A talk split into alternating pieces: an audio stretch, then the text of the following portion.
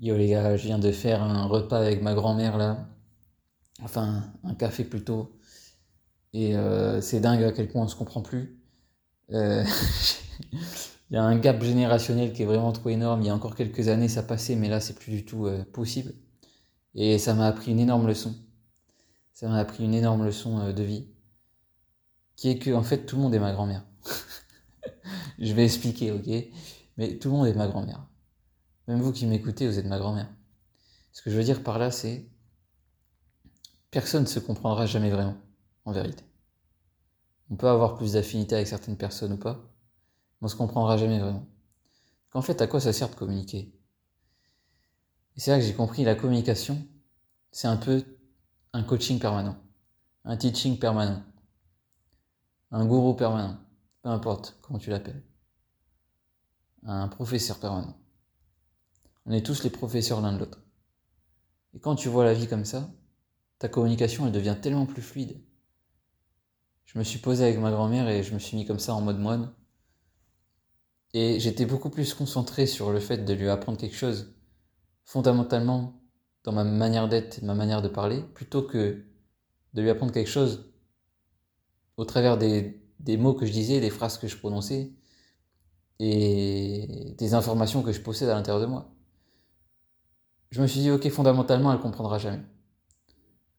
Donc autant lui dire, lui répondre par bribes d'informations qui sont importantes pour elle. Et là, vous allez me dire, oui, c'est le principe de l'empathie, blablabla. Non, ça va plus loin que ça. C'est un concept de présence, en fait.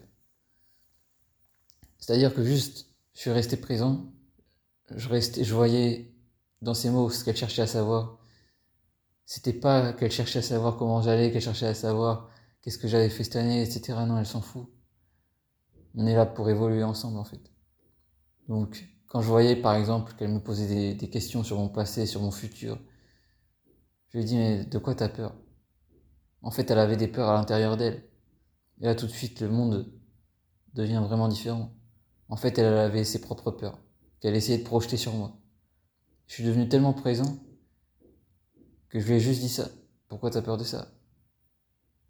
Si t'as des peurs, c'est pas mon problème. T'as pas besoin de savoir ça.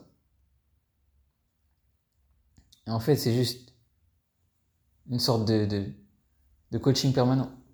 En fait, on est tous comme ça. Quand, c'est pour ça que les gens ils rentrent dans des débats sans fin, surtout en France, c'est insupportable.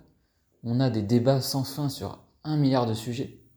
Mais c'est parce qu'en fait, on a oublié ce concept fondamental, qu'on est là pour évoluer ensemble on n'est pas là pour instaurer une vérité absolue à toute la planète, puisque c'est pas possible. Il n'y a que des vérités relatives. On est juste là pour s'inspirer et évoluer ensemble. Une fois que tu vois les choses comme ça, tu te concentres sur ton interlocuteur et euh, tu te concentres à l'intérieur de toi. C'est pas se mettre à la place de l'autre, c'est vraiment être concentré sur le présent, où l'intérieur de toi et l'intérieur de l'autre ne font plus qu'un. Pas sur les données externes du passé, du futur, de qui pense quoi, la, vie. Non, on s'en fout. Juste, tu comprends ce que la personne est en train de vivre actuellement, pas ce qu'elle te demande, ce qu'elle est en train de vivre là, maintenant. Et tu l'aides à s'améliorer.